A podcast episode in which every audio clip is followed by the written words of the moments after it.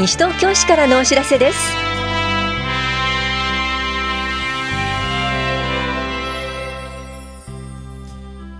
今日は社会保険料国民年金保険料控除証明書の送付。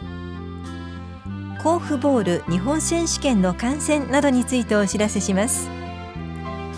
インタビュールームお話は西東京市北原児童館館長の島崎ひとみさん。テーマはパフォーマンス表彰書出演者募集です。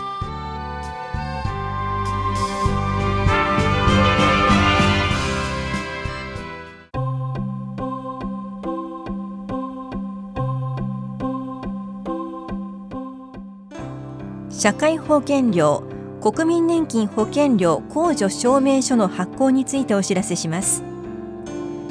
1月1日から12月31日までに納付した国民年金保険料は全額が確定申告や年末調整の社会保険料控除の対象になります。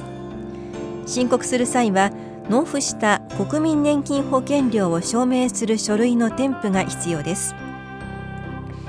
9月までに納付した国民年金保険料額は今月上旬に社会保険料国民年金保険料控除証明書が日本年金機構から送付されます。年末調整確定申告の手続きにはこの証明書と10月1日以降に納付した領収書が必要です。家族の国民年金保険料を納付した場合は納付者が社会保険料控除として申告できます。なお10月から12月までに今年初めて納付した方は来年2月上旬に控除証明書が送付されます。詳しくは年金加入者ダイヤルまたは武蔵野年金事務所までお問い合わせください。棚視聴者保険年金課からのお知らせでした。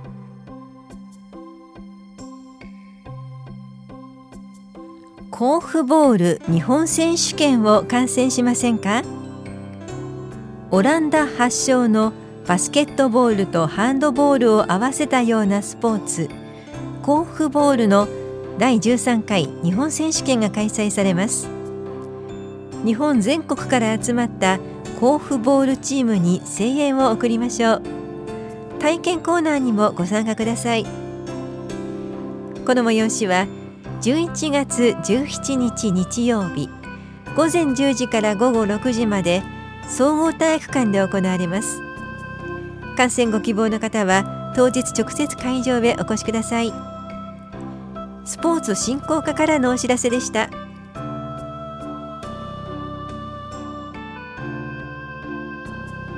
西東京シャキシャキ体操パート2講座のお知らせです。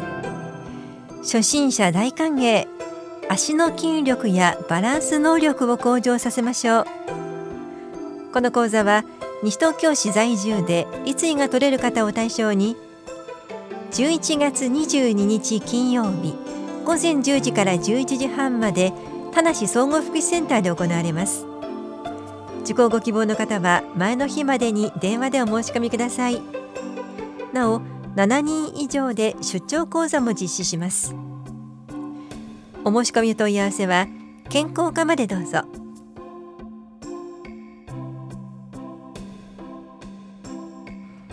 次期高齢者保健福祉計画介護保険事業計画策定のための調査へご協力ください。次期高齢者保健福祉計画介護保険事業計画策定のためアンケートを実施しています。今後の市の高齢者福祉の在り方や介護保険制度の運営などに関わる重要な調査ですのでご協力をお願いします。高齢者保健福祉計画に関する調査は55歳から64歳までと65歳以上で介護保険の要介護要支援認定を受けていない方が対象です。介護保険事業計画に関する調査は介護保険の要介護要支援認定を受けている方が対象です。いずれも無作為抽出などを行っています。調査期間は11月から12月までで調査方法は郵送による送付回収です。調査は無記名です。調査の目的以外に使用されることはありません。詳しくは調査票に記載されているアンケートコールセンターまでお問い合わせください。高齢者支援課からのお知らせでした。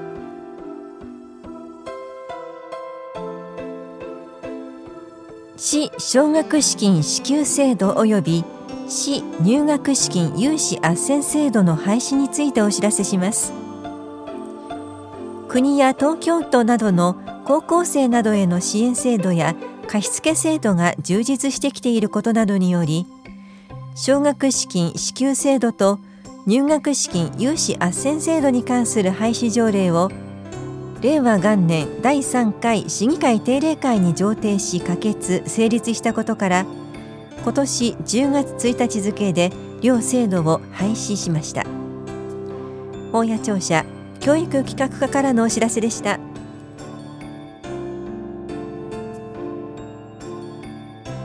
若年性認知症の家族会カエルの会のお知らせです。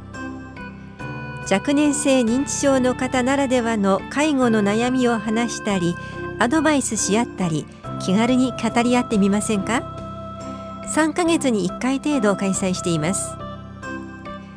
次回は11月26日火曜日午後1時半から3時まで防災センターで行います。参加できるのは若年性認知症の方を介護しているご家族の方です。発症が65歳未満で現在65歳以上の方の介助者の方も参加可能です初めて参加される方は11月22日までに電話かメールでお申し込みください。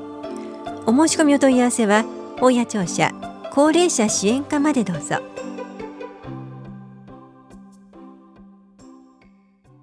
インタビュールームお話は西東京市北原児童館館長島崎博美さん。テーマは中高生年代プロジェクトパフォーマンス表彰賞出演者募集。担当は近藤直子です。中高生年代プロジェクトパフォーマンス少々賞どんなイベントなのか教えてください。中学高校生の年代の皆さんがステージでパフォーマンスを、えー、披露してもらえる場です、まあ、目的としてはですね普段の活動の成果を、えー、そしてまあそのパフォーマンスをですね披露する場を、えー、高校生の企画スタッフと作り上げることを目的としています。今年度は開催はいつになりますか？そして会場はどこになるんでしょうか？はい。令和2年2月8日土曜日午後2時から6時を予定していてコール田無地下2階多目的ホールになります。パフォーマンス少々賞この名前はもう市民の皆さんにもおなじみになってると思うんですけれどもそもそもこのパフォーマンス少々賞どなたがどんな思いを込めてつけられたんですか？12年前ぐらいになりますけれども当時の高校生企画スタッフがこのタイトルを命名しましたバラエティに富んだいろいろな方々のパフォーマンスを届けたいそんな賞にしたいという思いが詰まっています。非常に素敵なこのタイトルですが今回はパフォーマンス少々賞かっこ仮ということでもしかしたらイベントの名前が変わる可能性もあるんですね。はい。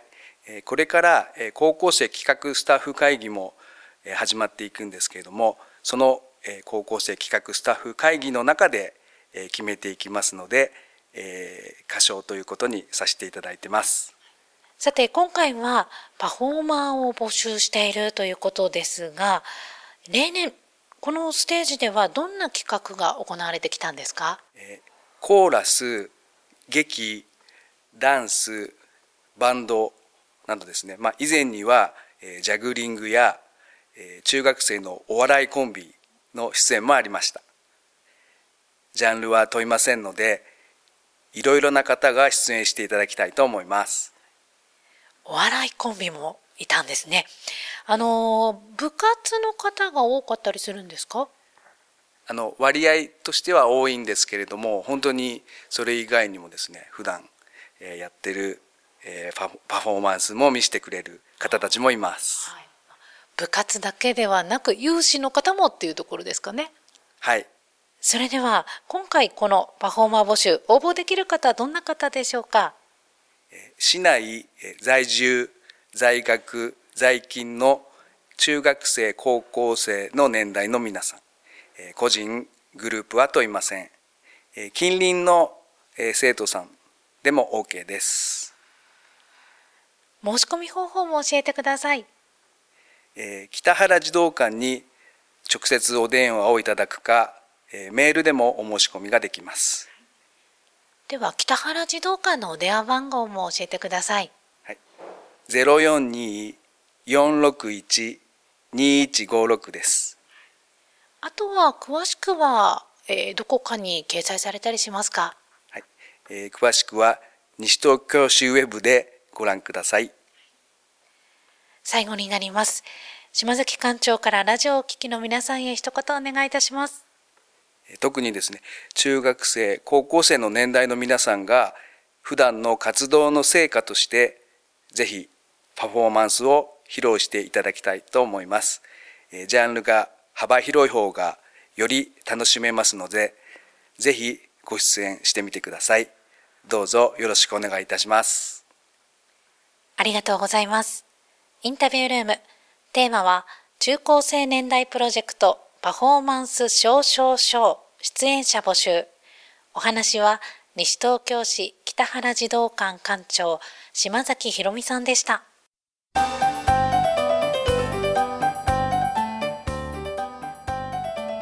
女性の働き方サポート推進事業。OK お仕事会議西東京開設のお知らせです。平成28年より女性の働き方サポート推進事業ハンサムママ事業を実施しています。この度ハンサムママ事業などに参加される方々の企業支援交流の場として田無ワーキングスペース OK お仕事会議西東京が開設されました。女性創業者同士の交流情報交換の場。ビジネスの打ち合わせテレワーク勉強会相談会などに使えます。キッズスペースもありますのでお子様連れの利用も可能です。OK お仕事会議西東京は南町5-3-5サウスタン201にオープンしました。OK 西東京で検索してください。詳しくは一般社団法人ハグヨガ協会までどうぞ。産業振興課からのお知らせでした。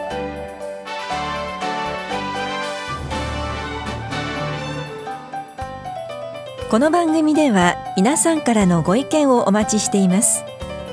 FM 西東京西東京市からのお知らせ係までお寄せください。またお知らせについての詳しい内容は広報西東京や西東京市ウェブをご覧いただくか西東京市役所までお問い合わせください。電話番号は042-464-1311 042 464-1311番です。以上西東京市からのお知らせ亀井さゆりでした。